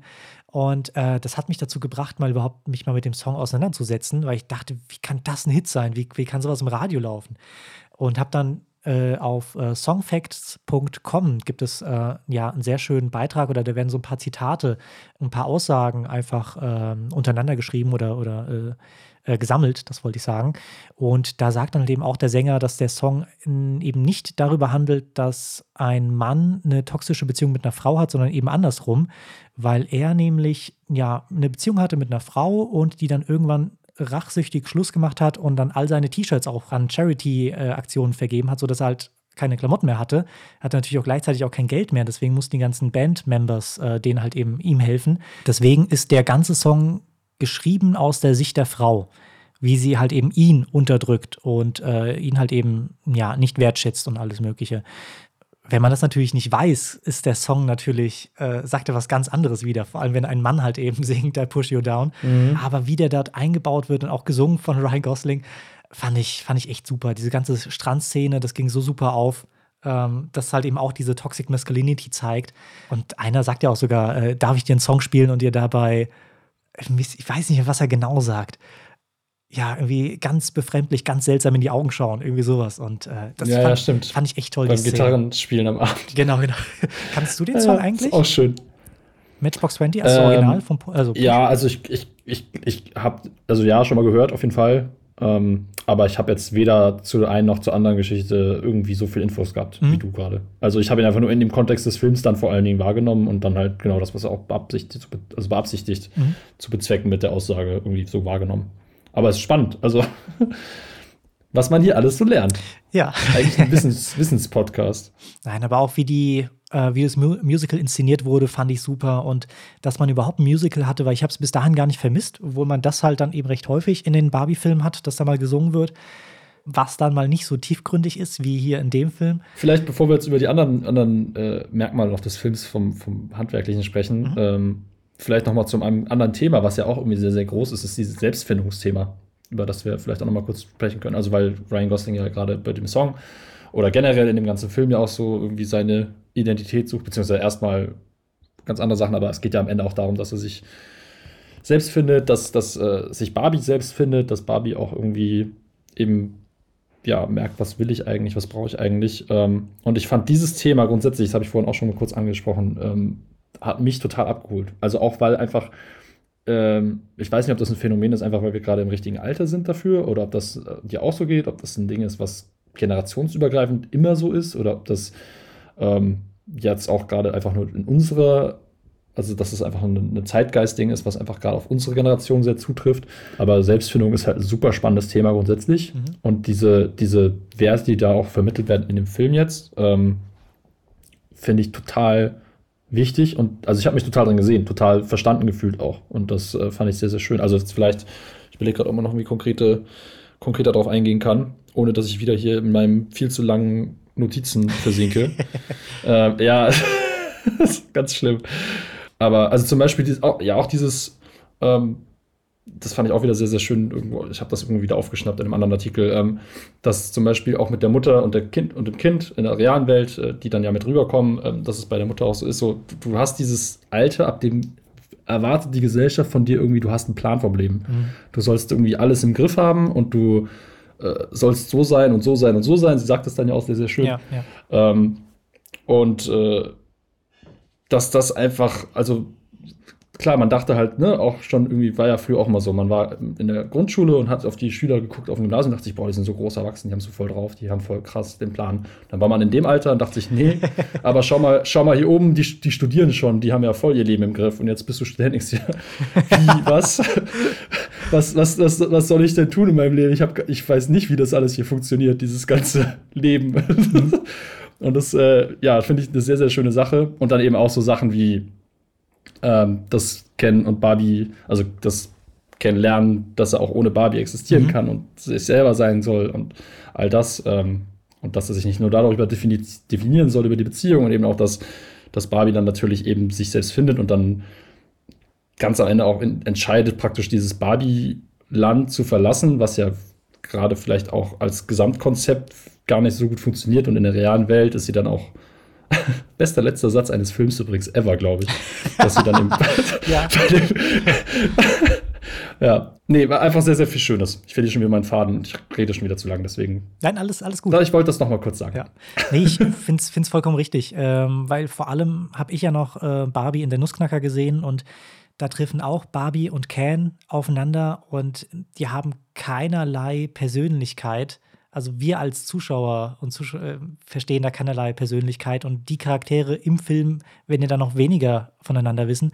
Aber trotzdem ist dieser Film dann so gezwungen oder hat dieses gezwungene Ende, dass sie am Ende heiraten müssen, obwohl sie sich gerade mal irgendwie gefühlten Tag kennen. Und ähm, einen Tag kennen. Ja, ich, ich wusste, ich hätte ihn auch gemacht. Ich bin dir nicht böse. Ja. Und, und ähm, deswegen finde ich es noch umso schöner, dass halt eben äh, als dann die Frage aufkam, ja, was I'm Just Ken, was, was, was ist jetzt mit mir? Und äh, ja, Will Ferrell halt eben wollte, ja, dann kommt doch jetzt zusammen. Dann hat doch Ken jetzt eine Bedeutung, nämlich Ken ist jetzt der Mann von, äh, von Barbie. Und dass es gerade eben nicht so ist und dass auch Barbie überlegt, sie will nicht nur der Gedanke sein von einer ja, oder generell nicht einfach nur ein Gedanke sein oder vor allem Gedanke von einer perfekten Frau, ähm, sondern sie will halt eben ihre eigenen Gedanken machen. Sie will sich selber, sie will selber bestimmen, wer sie denn sein will und nicht nur, ja, das verkörpern, was jemand anders von einem möchte. Das fand ich echt schön. Und wie du gesagt hast, der beste letzte Satz eines Kinofilms, ja. Auf jeden Fall. Also es war, ja, in vieler Hinsicht gut. Und ich, also ich merke es jetzt einfach nur, man denkt dann drüber nach, auch jetzt, wenn wir gerade drüber sprechen. Ähm, reflektiert man nochmal und nochmal. Und ich glaube, man kann diesen Film auch fünfmal sehen mhm. und man wird trotzdem immer noch andere Sachen entdecken oder anders interpretieren. Beziehungsweise ich habe jetzt in der Vorbereitung mich heute Mittag, wie gesagt, auch in einige Meinungen einfach reingelesen, mhm. ähm, verschiedene Interpretationen, verschiedene, so, das ist für mich die Hauptaussage oder halt diese ganze Diskussion natürlich auch irgendwie. Und da sind immer wieder Aspekte aufgetaucht und wurden erwähnt, wo ich sagte, ah, stimmt, so habe ich das noch gar nicht gesehen, aber jetzt, wo du sagst, das ist total, das ist da total drin, das sehe ich auch sehe ich da auch drin. Und ich glaube, dieser Film ist wirklich, wenn man ihm die Chance gibt, viel, viel detaillierter, vielschichtiger noch in seiner, in seinen, seinen also ist viel durchdachter noch, als er vielleicht auch erstmal wirkt. Mhm. Ähm, oder wie er zumindest für mich beim ersten Mal auch wirkte. Da war er auch schon sehr, sehr gut, aber ich habe das Gefühl, da wird noch immer, also wie ein guter Wein. Je älter, je öfter, desto besser oder so. Naja. Je runstiger die Rosine, desto süßer die Frucht. ein Zitat aus Ice Age 4 oder so, glaube ich. ja, ich finde, äh, da hast du vollkommen recht. Und ich liebe zum Beispiel Filmessays und Analysen und ich gucke eigentlich den ganzen Tag fast nichts anderes, äh, wenn ich jetzt gerade mal nicht wirklich mal eine Serie oder, oder einen Film gucke. Und äh, deswegen freue ich mich da auch, was da auf uns zukommt. Ich finde, du hast recht, sehr viele Sachen sind, haben eine große Bedeutung in dem Film und ja, werden eigentlich schon präsentiert, dass man sie analysiert. Bei anderen Sachen finde ich, dass der Film es sich dann doch ein bisschen einfach macht, wie zum Beispiel das Thema mit der Gehirnwäsche, ähm, dass man jetzt einfach nur ein paar schlaue Worte braucht und schon, äh, ja, sind die Frauen geheilt vom Patriarchat oder von dem Gedanken des Patriarchats. Patriarchats. Ja, aber da bin ich jetzt auch nicht dem Film so böse, auch wenn ich das so bei vielen anderen Kritiken anders lese, weil ich mir dann immer nur denke, ja gut, das ist halt immer noch ein Blockbuster und jetzt da so in die Tiefe zu gehen und daraus dann doch irgendwie so ein drei Stunden, äh, eine drei Stunden Analyse unserer Welt hier zu machen, finde ich dann auch ein bisschen zu viel. Also von daher. Ja, das spricht halt sehr viel an. Also die, in der Zeit, in der das alles thematisiert, der Film, mhm. da ist gar nicht Zeit genug, um da noch mehr in die Tiefe zu gehen. Und also bei dem, weil du gerade spontan, also mhm. konkret das Beispiel mit der Gehirnwäsche gesagt hast, ähm, ich wüsste auch jetzt nicht spontan, wie man das anders hätte lösen können. Ja. Also fand ich eigentlich sehr gut gelöst. Also der Film hat sowieso ein sehr, sehr schnelles Tempo und man fühlt sich da, finde ich jetzt zumindest, keine Sekunde gelangweilt. Und Nein, wenn man da jetzt dann doch irgendwie so die Bremse drückt, ähm, hätte ich jetzt auch komisch gefunden. Das ist jetzt auch so ein Punkt, wieso ich zwar diese Szene nicht perfekt finde oder den Gedanken, dass dieser Konflikt so gelöst wird, nicht perfekt finde. Ähm, aber ja, ich wollte nur mal ansprechen. Das ist jetzt nicht so, dass er mir den ganzen Film kaputt macht. Mann, wie kannst du nur? Nein. wie kannst du nur was Böses über den Barbie-Film sagen? Ja, wirklich. Wie? Wir haben hier eventuell sogar ein bisschen Konflikt drin. äh, was wir Schön. sonst angesprochen haben, waren äh, Schauspieler und Schauspielerinnen. Ähm, die komplette ja. Besetzung finde ich einfach grandios. Margot Robbie als äh, ja, Stereotyp Barbie, ähm, Ryan Gosling als Beach Can. Nicht vergessen, dass seine Aufgabe Beach ist. Ähm, sein Job sogar. Sein Job, genau. Du hast halt eben dann diese Mutter-Tochter-Beziehung, ähm, also mit den Rollen Gloria und Sasha. Du hast äh, den Mattel-CEO, du hast dann sogar später nochmal Ruth, ähm, also Ruth äh, Handler, ähm, die Erfinderin der Barbie. Du hast, was ich auf jeden Fall äh, erwähnenswert finde, äh, Ellen, Michael Cena. Finde oh, ich, macht eine ja. tolle Rolle. Ähm, vor allem, weil die auch noch. Ist aber auch sowieso ein Liebling von dir, oder? Ja, total. Also der Darsteller. Äh, ja, ja, ja, doch, auf jeden Fall. Ähm, aber ich finde, hier passt er perfekt in die Rolle des Ellens rein und ich finde auch Ellen als Charakter sehr interessant, weil du, weil er sich nicht als Barbie sieht, aber halt eben auch nicht als Ken. Und äh, die Sprecherin sagt auch, es gibt nicht mehrere Ellens, es gibt nur Ellen. Ähm, und der halt eben bei der Aufzählung immer, immer äh, vergessen wird. Also wenn dann später dann halt die, ähm, die Menschen zur Weird Barbie kommen und dann sagen, ach, die Cans kommen, die Cans kommen. Ah nein, es sind nur die Menschen. Und dann sagt nur Ellen, ja, und Ellen. Finde ich, kann man auch sehr, sehr viel reininterpretieren, was das für ein Charakter sein soll. Ähm, ja, ich, ich liebe ein einfach guter. diese komplette, komplette Besetzung. Das ist einfach, es passt ja. perfekt. Ja, also Alan, Alan ist, äh, macht auf jeden Fall, diesem, gibt diesem Film noch mal so viel mehr. Ich liebe ihn auch sehr, sehr mhm. stark. Ähm, er passt auch sehr, sehr gut rein. Er spielt das auch wirklich gut. Mhm. Ähm, schauspielerisch, ich, also mir, mir, hat tatsächlich die, ähm, die Roof, also die, muss ich kurz nachschauen, Rhea Perlman, ja, genau. heißt die, glaube ich. Ja. Ähm, ich fand die schauspielerisch teilweise ist sie für mich so ein bisschen rausgefallen. Ich weiß nicht warum, ich kann es nicht begründen. Das ist tatsächlich immer nur so eine subjektive Wahrnehmung. Ich fand ja. alle anderen wirklich so Top-Level und bei ihr war das immer so, also vielleicht war es auch der Charakter selbst einfach, der dann irgendwie im Film drin war. Den hat sie wahrscheinlich ganz toll dargestellt, aber dann weiß ich, mit dem muss ich mich noch ein bisschen mehr anfreunden im Vergleich zu allen anderen, die für mich wirklich äh, fantastisch, fantastisch sind. Ähm, allen, allen voran tatsächlich in dem Fall. Also klar, Margot Robbie als, als Barbie ist perfektes Casting, weil ja. sie, äh, sagt sie ja selber noch im Film, ja, ne? ja, ja. Greta Gerwig, dass das leider halt einfach so ist. Ähm, und sie kann ja auch wirklich super Schauspielern. Ähm, aber für mich, also tatsächlich, Ryan Gosling ist noch, noch weiter oben für mich. Mhm. Das ist überragend. Gerade auch dieses dieses Timing bei der Comedy. Ich meine, mhm. klar, das sind auch Dinge, die natürlich ihm ins Skript gelegt wurden und das wurde auch teilweise für ihn geschrieben, das Skript sozusagen. Aber ähm, er, er delivert das sehr, sehr gut. Und dass er Comedy kann, das hat man schon früher gesehen. Ich weiß nicht, ob du die Nice Guys gesehen hast oder kennst. Das ist auch schon ein sehr, sehr witziger Film mit ihm. Kann ich dir hat sehr empfehlen. Nicht gemacht? The Nice Guys ist Ryan Gosling und Russell Crowe. Ach, stimmt. Ja, Russell Crowe kann ich mich noch erinnern, aber Ryan Gosling habe ich ganz vergessen. Stimmt. Ja, ja. Ja, oder hier, wie heißt äh, Crazy Stupid Love? Hat er da auch mitgemacht, oder? Stimmt. Ja. ja, richtig. Ja, sehr gut. Ja, stimmt. Und La La Land natürlich ja. äh, als anderes Beispiel, nicht unbedingt nur für den Humor, sondern für alles, was einfach nur toll ist. Ja, ja, genau. also Ryan Gosling finde ich auch, ähm, man hat ihn öfters in so, ja, oder man hat ihn öfter Schauspielern sehen, wie jetzt eben bei Blade Runner 2049. Also, dass halt einfach nur bedrückt in die Kamera schaut und das geht dann halt so zwei Stunden lang. Ähm, das war ja bei La La Land teilweise auch so. Aber ähm, ich fand es hier echt schön, dass man halt sieht, was Ryan Gosling halt noch kann. Äh, natürlich war halt sehr, sehr viel überspitzt, aber auf die Figur von Ken hat es einfach perfekt gepasst. Also nicht nur vom optischen, sondern halt eben auch, wie er, wie er Ken verkörpert. Und äh, ja, zu Rhea Perlman, also Ruth Handler, sehe ich das ähnlich wie du. Und ich glaube, der Punkt ist der, würde ich sie extrem loben, würde ich sagen, sie macht das so gut, dass sie nicht wirkt wie eine Schauspielerin, sondern als wäre sie wirklich Ruth Handler. Aber trotzdem hat das irgendwie so ein. Ich, ich weiß total, was du meinst und ich kann es auch nicht in Worte fassen. Es, äh, es ist schwierig zu beschreiben. Sie, sie, macht die Rolle gut, aber trotzdem ist das doch was ganz anderes. Ich glaube, sie macht das viel zu ernst. Das ist, glaube ich, das Ding. Weil selbst äh, Will Ferrell als äh, ja, CEO von Mattel, der ist ja also überspitzter als alle anderen Charaktere. Äh, und sie wiederum ja. ist ja wirklich total, total ja, ernst. Vielleicht, vielleicht, vielleicht fällt sie auch einfach so raus, weil sie tatsächlich ja, also das ist ja auch so ein Charakter, sie ist ja einfach dieser grounded, reale Ja. ähm, Charakter im Film. Die soll halt vielleicht, also die wird ja auch einfach nicht so durchgedreht dar dargestellt wie alle anderen. Ja, ja, Ähm, genau. Ja. Ja, vielleicht ist es auch das, das einfach nur, dass es dann so ein bisschen fremd, wie ein Fremdkörper wirkt. Weiß ich nicht. Ja. Was ich aber auf jeden Fall gelungen finde oder auf jeden Fall ähm, ja, preisverdächtig finde, ist äh, generell die Inszenierung. Da will ich jetzt mal mit, mit dir drüber sprechen. Also schon allein Unbedingt. der Anfang, der halt einfach so wirkt, als ob gerade, als ob du gerade wirklich das siehst, was ein Kind mit Puppen spielen würde. Also dass du siehst, dass Barbie in die Dusche geht und es kommt kein Wasser runter, wie Barbie rutscht, also wie sie welche Stellung sie mit ihrem Körper einnimmt, wie sie da runterrutscht. Das sieht wirklich aus wie eine Barbie. Das ist super gemacht. Wie sie, wie sie in das Auto reinfliegt, beziehungsweise dass auch gesagt wird, Barbies müssen nicht ins Auto einsteigen, ähm, sie, sie fliegen oder gleiten einfach rein. Dass auch Ken total überspitzt von dieser Welle, die einfach nur statisch ist, so durch die Luft geschleudert wird.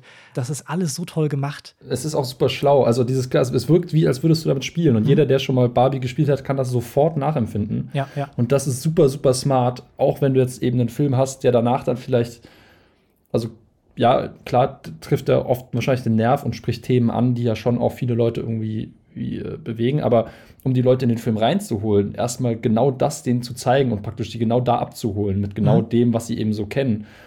Haha, kennen. ist, äh, ist, ähm, ist super genial. Ich fand es auch richtig, richtig schön. Also sowohl die Inszenierung als auch der Gedanke dahinter, warum man das jetzt so tut, Ja, äh, ja. war sich sehr, sehr stark. Ich finde es auch gar nicht schlimm, dass der Film nicht durchgehend so ist oder danach nicht mehr weiter so ist, also nach diesem Strandunfall, ähm, weil mich das so sehr erinnert hat an La La Land. Äh, ich bin überhaupt kein Musical-Fan, überhaupt nicht. Und La La Land hat wohl die epischste Musical-Szene, die ich kenne, oder beziehungsweise oder, einfach nur gesagt, dass, dass die epischste Musical-Szene aus La La Land ist halt das Intro. Und äh, ich finde das als ich La La Land gesehen habe, oder jetzt hier bei Barbie war es nicht ganz so extrem, aber bei La La Land habe ich mir echt gedacht, oh fuck, worauf habe ich mich hier eingelassen? Als jemand, der halt ähm, Musicals überhaupt nicht mag. Aber gerade weil du dann erstmal so die volle Musical-Klatsche bekommst bei La La Land oder hier die volle, ja, Kinderspiel mit Barbies Klatsche und du guckst jetzt zu, fand ich das dann doch irgendwie angenehm, weil du dann, falls du das nicht magst, hast du das Schlimmste hinter dir. Und falls du es magst, bist du ab Sekunde eins abgeholt. Okay, ich, ich verstehe den Punkt. äh, ich habe alles, was du jemals gegen La La Land gesagt hast, überhört. und, also, und ansonsten, ähm, nee, total gut. Die Inszenierung.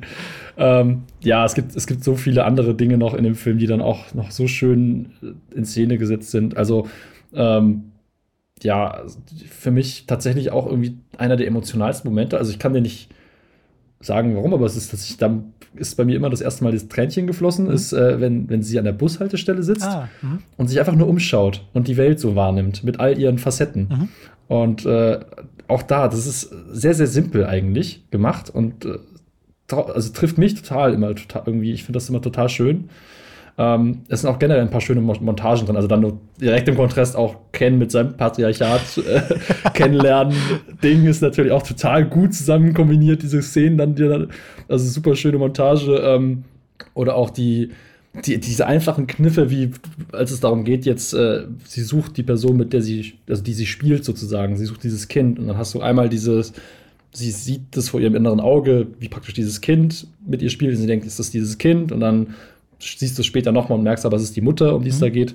Ähm, einfach nur durch ne, ein bisschen anderen Kamerawinkel, ein bisschen weiteres Bild, so simpel umgesetzt, Mhm. kannst du so viel vermitteln. Ähm, ist auch nicht das erste Mal, dass man irgendwie was zweimal sieht und eine neue Perspektive einnimmt. Aber Ja. es sind einfach Sachen, die funktionieren gut. Und an sich, also klar, das ganze quietschbunte La äh, Barbie-Land, ich wollte schon wieder La La Land sagen, quietschbunte Barbie-Land äh, ist, ist natürlich ein Traum. Ja, also das komplette Szenenbild, Kostüme, Make-up, Ja. es ist alles, alles super. Ähm, und ganz kurz zum Inszenierung, weil ich das auch so super finde. Also generell die komplette Musical-Geschichte finde ich toll gemacht. Äh, aber dass du auch dann diesen Männerkampf hast und das beginnt halt oder sieht dann halt eben aus wie dieser Strandkampf, dieser D-Day. Ja. echt total überspitzt. Ich, äh, ja, ich, ähm, was die Inszenierung angeht, äh, hoffe ich wirklich, dass der, äh, also Regie-Inszenierung, dass hier wirklich Preise fließen. Ähm, ich glaube, das ist auch so der Punkt, worüber sich die meisten einig sind. Also selbst wenn sie den Film nicht super fanden, dass sie einfach die Inszenierung äh, gelungen fanden und glaubhaft fanden. Ja, stimmt. Da habe ich auch noch wenig Negatives drüber gehört bisher. Ja. Magst du denn noch was zu Szenenbild, Kostüme, Maske, Kamera, Ton, VFX, alles mögliche? Ach, äh, also ich, ich, möchte jetzt den Rahmen hier nicht sprengen, kann man alles wieder in den, in den Himmel loben natürlich. Ähm, also ich finde es einfach super authentisch gemacht, dieses ganze Barbieland. Ähm, kann man sich auch wieder totlesen an Behind-the-Scenes-Infos äh, zu der ganzen Geschichte.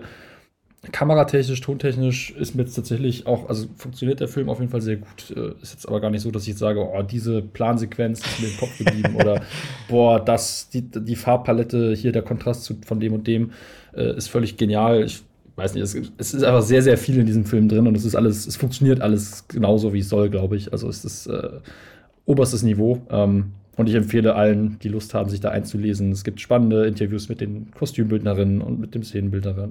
Äh, also es ist äh, total spannend, wie viel Gedanken auch sich da einfach gemacht wird äh, bei der Umsetzung und wie das alles so, was da immer so passiert. Aber deswegen lieben wir ja den Film, deswegen sind wir ja hier. ähm, ich habe einen Kritikpunkt bei dem VFX, Aha. also bei den visuellen Effekten. Ähm, und ich meine, es gibt jetzt, glaube ich, gar nicht so viele visuelle Effekte. Also zum Beispiel diese ganze Reisegeschichte, wusstest du das? Äh, diese gesamte mhm. Reise von Barbiland in, in echte Welt und zurück ist, äh, praktisch zero animiert. Hm, ähm, ist alles, alles gefilmt. Es gibt da schon so ein bisschen Behind-the-Scenes-Material. Sieht total geil aus. Also ich, wie gerne würde ich da auch auf diesem Fahrrad sitzen. Das muss so witzig gewesen sein. Ähm, ja, nee, total spannend.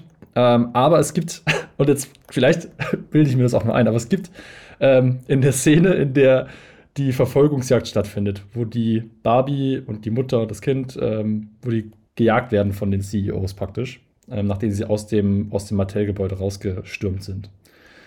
Ähm, da gibt es halt die Verfolgungsjagd und da fährt sie dann irgendwann mit ihrem absolut nicht produktplatzierten Auto äh, fährt, sie, fährt, sie, dann einmal ähm, irgendwie quer über eine Straße rüber halt und da stehen ein paar Pylone rum. Mhm. Und ich weiß nicht warum, aber es gibt einen Pylon, der ist, glaube ich, vielleicht ist er auch nicht animiert, aber für mich ist der zu 100% CGI. Okay. Und das, ich weiß nicht warum, aber jedes Mal, wenn ich diesen Shot gesehen habe, dachte ich mir, nee, das ist doch jetzt gerade irgendwie, das sieht doch irgendwie komisch aus. Es ist ein Bruchteil einer Sekunde, wo ein Pylon umfliegt, aber Okay, du siehst ja Sachen. So, so sehr muss ich mich anstrengen, damit ich was zu meckern finde. Okay. Vielleicht war es auch gar kein CGI, vielleicht bin ich einfach nur komisch. Ja, ich glaube, das wird es eher sein, ja. Oder beides. nee, aber beim nächsten Mal muss ich mal drauf achten. Dann sind wir eigentlich schon fast am Ende. Ähm, ein Punkt, den wir auch öfters mal aufgegriffen haben, ist die Selbstkritik. Also Kritik über Barbie und über Mattel. Hast du überhaupt Selbstkritik erwartet bei einem Produktfilm? Äh, vor allem, wenn dann plötzlich nochmal der, ähm, ja, die Produktfirma genannt wird oder dann überhaupt eine Rolle spielt. Über Ruth Handler, die ja dann auch plötzlich ja Sachen, äh, ich weiß, weiß, nicht mehr, wie das englische Wort war, aber im Deutschen wurde es, glaube ich, übersetzt mit Steuerprüfer, dass sie ja ähm, da nochmal Verkäufe gefälscht hat und das war ja dann der Grund, wieso die dann auch ihre Stelle verloren hat als CEO. Ähm, du hast plötzlich Skipper, also die Barbie mit wachsenden Brüsten, du hast dann äh, die Barbie mit hinten äh, einem, einem Fernseher mit eingebaut äh, Sugar Daddy Can. Die es ja, so ja wirklich gibt teilweise. Ne? Ja, ja, die, also die, die ganzen alle, Sachen, die, das ist, ja, ja, es ist so krass. das fand ich im Abspann wirklich beeindruckend zu sehen. Also, ja, Sugar, Sugar Daddy Can. Junge, Junge, Junge. Ja, ja, ja, ja. aber, aber, gut, ähm, ich habe mir vorher da jetzt nicht so viel Gedanken darüber gemacht, was ich da jetzt erwartet habe. Ähm, jetzt, wo ich sehe, ich fand es sehr belustigend und es ist, glaube ich, jetzt so in der Analyse der ein sehr smarter Weg. Also, dass es heutzutage funktioniert, ist einfach sehr gut, dieses Selbstironische ähm, um Sympathien zu gewinnen. Mhm. Also rein, wenn man jetzt wieder rein aus Mattel-Sicht und nüchtern drauf guckt, ist das, glaube ich, ein sehr, sehr, ist der richtige Weg sozusagen, um, um Sympathien aufzubauen. Für mich hat das grundsätzlich das ganze Mattel-Thema, wie gesagt, immer noch so einen Beigeschmack. Aber auch das ist einfach nur so ein Ding, mit dem ich, glaube ich, in meinem Kopf einfach die letzten Jahre aufgewachsen bin. Also ich bin in den letzten zehn Jahren nicht einmal habe ich gegoogelt, was Mattel eigentlich so für Zeug treibt, ob die sich jetzt gerade um Umweltschutz kümmern, ob die sich jetzt gerade um für irgendwas einsetzen oder das Gegenteil, ob sie irgendwo Mist bauen. Ich habe gar keine Ahnung, was diese Firma überhaupt tut, wo die überhaupt mit drin ist. Die hat ja mhm. bestimmt auch viel, viel mehr, als man eigentlich denkt. Ähm, ich weiß nur, dass ich dieses, ja, Barbie ist doof aus bekannten Gründen Ding in meinem Kopf habe. Und äh, ich glaube, das ist auch jetzt immer noch nicht aufgebrochen komplett.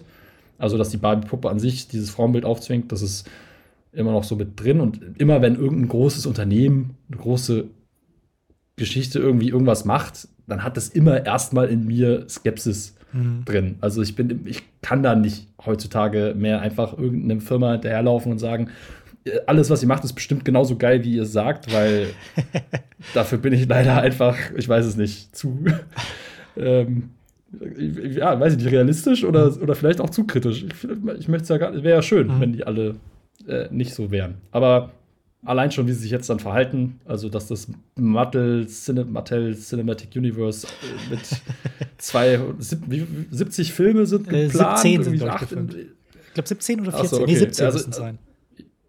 Ja, also jetzt demnächst auf jeden Fall wie Barney und Hot Wheels mhm. und, und, Magic 8 Ball und was auch immer. Ich hoffe, daraus machen sie einen Horrorfilm übrigens.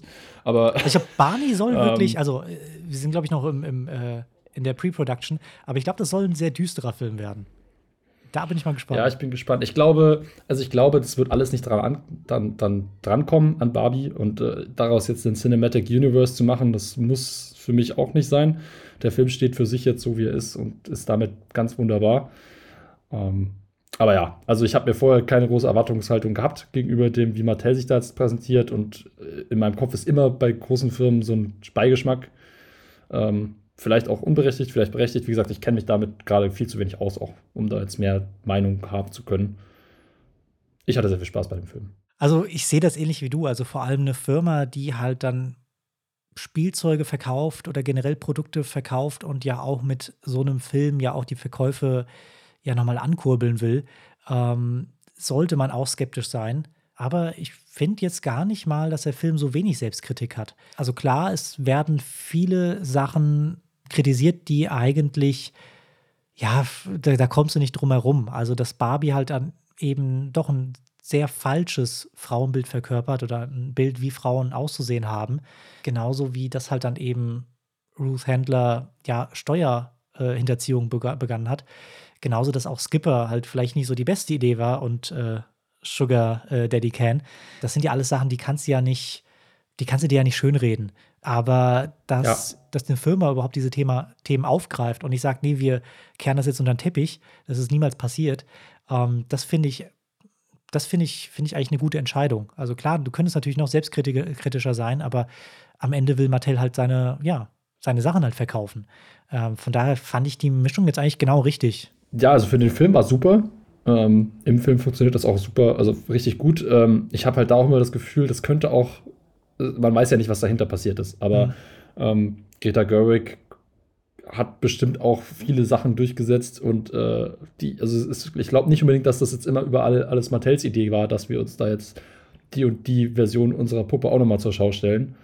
Ähm, das war, glaube ich, also es kommt dann, glaube ich, eher von außen und es hat jetzt gar nicht so mit dem Unternehmen und deren Entscheidung äh, zu tun. Klar, die hatten es akzeptiert am Ende irgendwie wahrscheinlich und haben das ja auch irgendwie durchgewunken, aber also ich, ihn, ich möchte ihnen auch nicht zu viel Respekt dafür geben, ohne dass ich jetzt natürlich weiß, wie das in, dahinter lief. Deswegen ist alles immer mit Vorsicht. Aber grundsätzlich super gut und also, also ähm, ja, es ist eine Firma, die will Spielzeug verkaufen und das ist, ich weiß nicht, ich nenne das immer den Disney-Effekt, mhm. marketingmäßig. Es ist halt gedacht. total smart, direkt Kinder äh, schon zu, zu kriegen.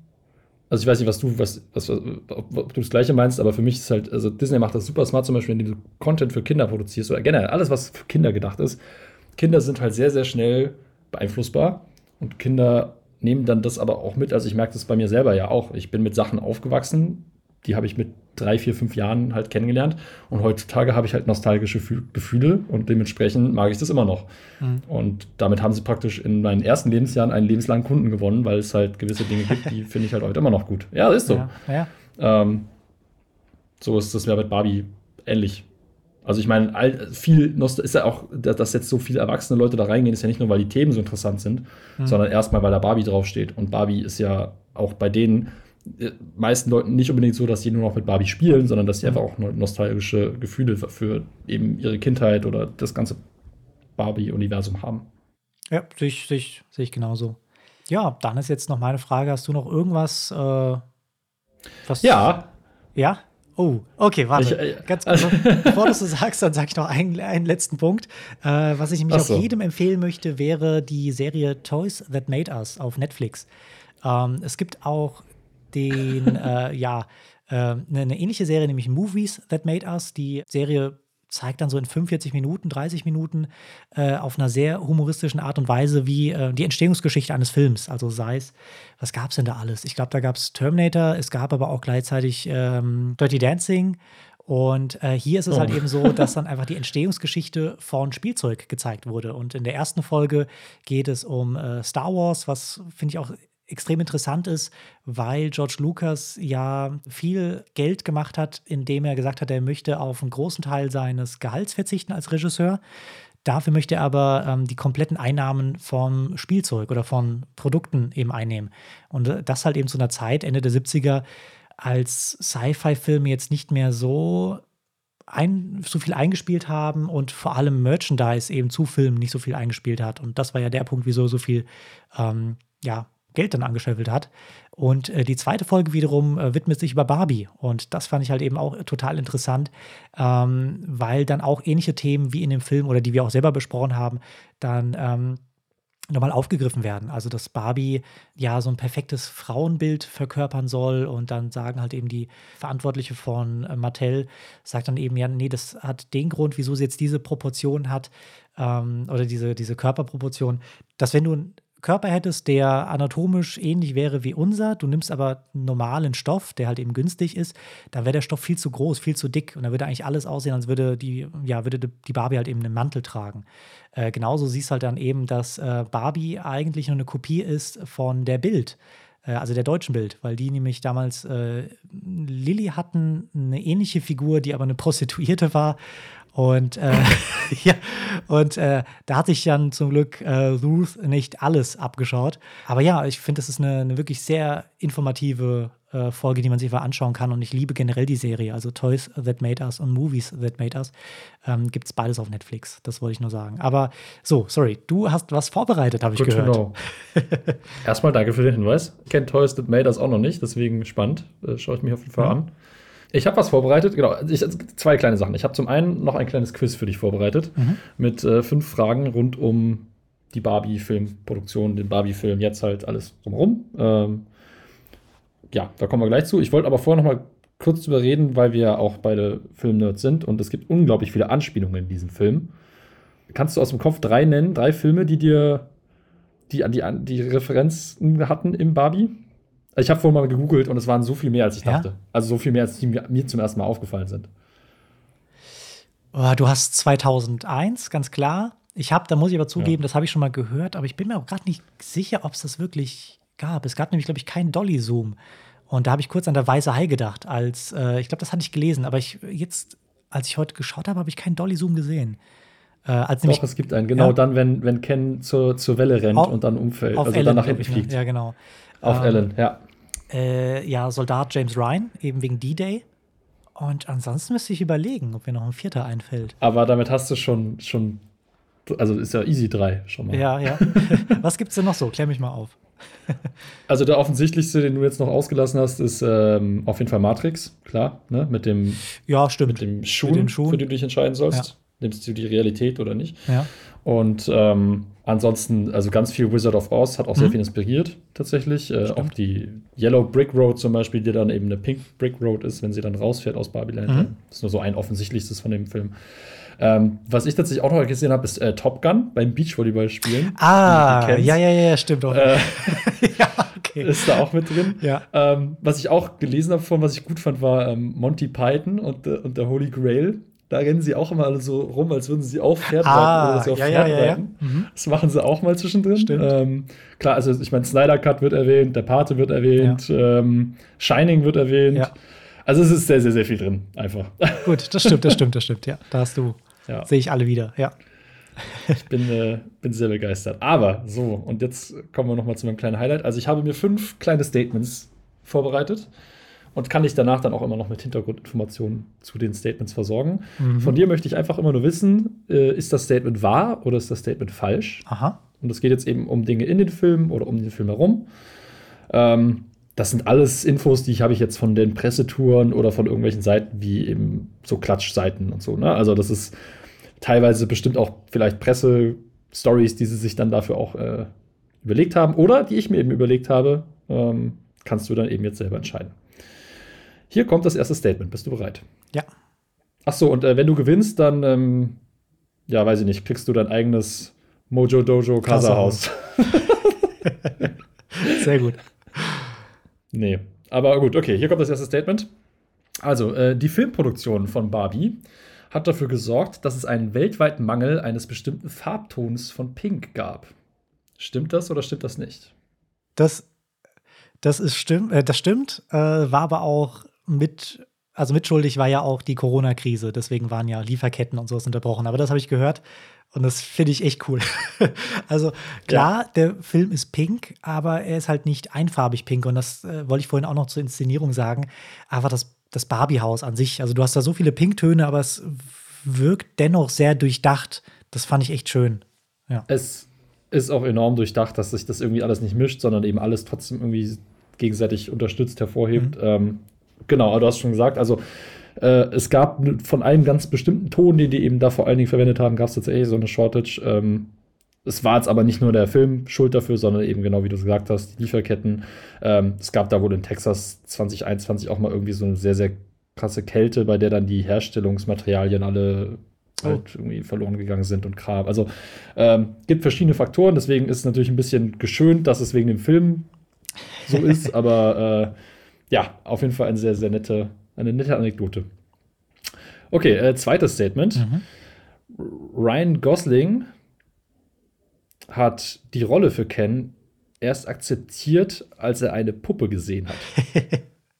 ja, äh, ich habe ein Interview gesehen von Ryan Gosling, der halt eben sagt, dass er äh, die Rolle angenommen hat, weil er gesehen hat, wie seine Tochter mit Ken umgeht. Ähm, und das fand ich, finde ich auch sehr sympathisch. Vor allem, weil er halt in seiner kompletten, also selbst in den ganzen Interviews nimmt er immer noch die Rolle von Ken ein. Und das finde ich sehr toll. Also bei allem macht er natürlich, wie, wie auch wir, Wortwitze über Ken, ähm, aber er spielt sich auch selber runter. Und äh, das finde ich, find ich vollkommen sympathisch, also finde ich richtig sympathisch. Aber ist es denn überhaupt richtig? Ja. Ja, du bist, du bist gut informiert. Ich bin von deiner Kenergy begeistert. ähm, genau, ja, es ist so, dass er eben irgendwie, äh, also er hat ja zugesagt, ich weiß nicht, ob das dann wirklich für die Entscheidung irgendwie mhm. ne, eine Rolle gespielt hat, aber er hat eben im Garten oder irgendwo draußen die, die Ken-Puppe seiner Tochter gesehen, äh, die eben im Gesicht da unten irgendwo im Schlamm lag und äh, hat dann sehr mitgefühlt und hat dann eben ein Foto davon an Greta Gerwig geschickt und gesch gesagt, I shall be your Ken, his story must be told. ähm, deswegen, äh, ja, sehr schön. Okay. Voll gut, zwei von zwei. Ja. Hier kommt Nummer drei. Äh, hätte ich doch schwerer machen sollen vielleicht. ähm, Barbie sollte ursprünglich von einer anderen Darstellerin gespielt werden. Ja, ich bin mir bei Darsteller und bei Regisseurin nicht sicher. Ich weiß aber zwei Namen. Äh, einmal ähm, Amy Schumer. Ja. Und einmal Anne Hathaway waren, glaube ich, auch angedacht. Äh, vielleicht hast du aber noch weitere Namen, aber das, ist, das habe ich irgendwie mal so mit einem Ohr aufgeschnappt. Ja, du bist. Es ist, ich ich finde es ein bisschen blöd, dass du das weißt. Sorry. Wo, wo, wozu erzähle ich das denn jetzt hier noch? Aber ähm, es ist tatsächlich so, und da muss ich jetzt noch ein bisschen weiter zurück. Ähm, ja. Der Film Barbie ging in Produktion oder sollte oder wurde angekündigt oder es, es wird in diesem Film gearbeitet seit 2009. Und ah, zwar ist okay. es so, dass seit 2009 die Rechte dann eben für diese Barbie-Film von Mattel an Universal gingen. Universal hat mit diesem Film aber irgendwie nichts angestellt und haben das nie realisiert. Dann haben sie die Rechte weitergegeben an Sony. Ähm, und ungefähr, bei, also bei Sony hing das dann auch ewig in der Pipeline. Das war ungefähr so 2016, haben die dann nämlich auch Amy Schumer engagiert als Barbie. Aha. Da gab es dann aber kreative Differenzen und anderen Kram und äh, dann wurde auch eben als Alternative Anne Hathaway angedacht und ähm, am Ende kam es bei Sony aber auch nicht zur Produktion und dann ging das Ding eben weiter an Warner Bros. und an, äh, die haben sich dann entschieden, dass sie Greta Gerwig engagieren und letztendlich geschrieben wird der Film dann, glaube ich, während der Pandemie. Mhm. Hätte ich auch lieber gemacht, als einfach nur in meinem Zimmer rumzusitzen. Einfach nur in meinem Zimmer rumsitzen und dabei den Barbie-Film mir ausdenken. Voll gut. ähm, naja, äh, aber ja, genau. So, so war das dann und dann passiert eben das Casting von den heutigen. Ja, okay. Darstellern. Also, dass er schon länger in der Pipeline ist, das, das habe ich auch mitbekommen, aber dass so viele Studios da schon mit beteiligt waren, das, das wusste ich nicht. Ich dachte, das hätte die ganze Zeit also Warner mit völlig anderen, mit völlig anderen Konzepten dann wahrscheinlich ja, ja, auch. Ne? Also es ist ja völlig, völlig von, von, von vorne wieder aufgebaut worden, aber es gab auf jeden Fall diese super lange Entwicklungszeit, fand ich auch sehr spannend. Mhm. Gut, kommen wir zu einem Shot vom Film. Aha. Ähm, und zwar der Shot, bei dem Barbie aus ihren Schuhen tritt. Also es gibt diesen sehr, sehr markanten Shot, wo sie praktisch Ja. mit dem Schuh läuft und dann läuft sie aus dem Schuh weiter, aber ihre Fußform bleibt trotzdem noch in der, in der High-Heel-Form. Ja. Ne? Dieser, dieser Fußshot. Der Shot, der Quentin Tarantino äh, super glücklich Ja. machte. Ich glaube Ähm, auch. Ja. Ja. Ähm, das ist gar nicht der Fuß von Margot Robbie. Stimmt das oder stimmt das nicht? Boah. Hm. Ich hätte gesagt, dass es nicht war. Es ist der Fuß von Margot Robbie. Es ist der Fuß von Margot Robbie. Yes. So ist es. Denn Margot Robbie hat in einem Interview erzählt, sie sträubt sich total, wenn irgendwas an solchen Detail-Shots oder also sozusagen, sie macht ihre eigenen Stunts in Anführungszeichen ähm, bei solchen Sachen halt, weil sie das gar nicht mag, wenn andere Leute das irgendwie darstellen. Und das war auch nie irgendein Problem.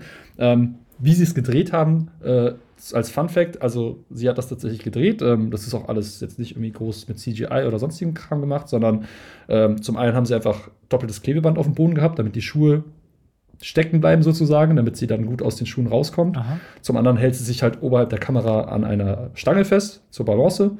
Und dann ist es eigentlich nichts anderes, als dass sie wirklich aus diesem Schuh tritt und dann einfach so stehen bleibt auf ihren Füßen, Mhm. laut eigenen Aussagen in den Pressetouren. Ähm, und das haben sie in ungefähr acht Takes gedreht und dann hat das gepasst. Ah, okay, gut, das wusste ich nicht. Mhm. Sehr gut. Habe ich zumindest ein wenig, wenig zur Bildung beigetragen. Okay, du hast bisher alles gewusst. Ja, okay. Oder? Ja. Dann kommen wir zum, zum letzten Mhm. kleinen Detail, aber ich glaube, dann wirst du das bestimmt auch wissen. Ist es wahr, dass am Set alle Beteiligten, also alle Beteiligten am Set von Barbie, irgendwas Pinkes tragen mussten? Also sprich auch die hinter der Kamera. Auch die hinter der Kamera. Ich möchte, dass es wahr ist. ist es Es wahr? wäre auch äh, viel zu absurd, wenn ich mir sowas ausdenken würde. also, es, ist, es ist tatsächlich wahr. Es gab, äh, aber also ein bisschen entschärft, ent, äh, schärft. es gab wohl am Set einmal die Woche äh, einen Tag. Das war dann sozusagen ein Pink Day. Aha. Und da wurde das Team dann encouraged, also aufgefordert, ähm, dass sie doch, dass doch jeder was Pinkes irgendwie an sich hat, ein Accessoire oder ein Kle- Kleidungsstück, was auch immer. Und ähm, da waren dann wohl alle sehr committed und irgendwann ging das so weit, dass äh, Margot Robbie auch rumgelaufen ist und jeder, der nichts gemacht hat, der musste dann kurze Strafe zahlen und das ging dann irgendwie an Charity am Ende. Also Oh, an, das ist wurde dann irgendwie gespendet für einen guten Zweck.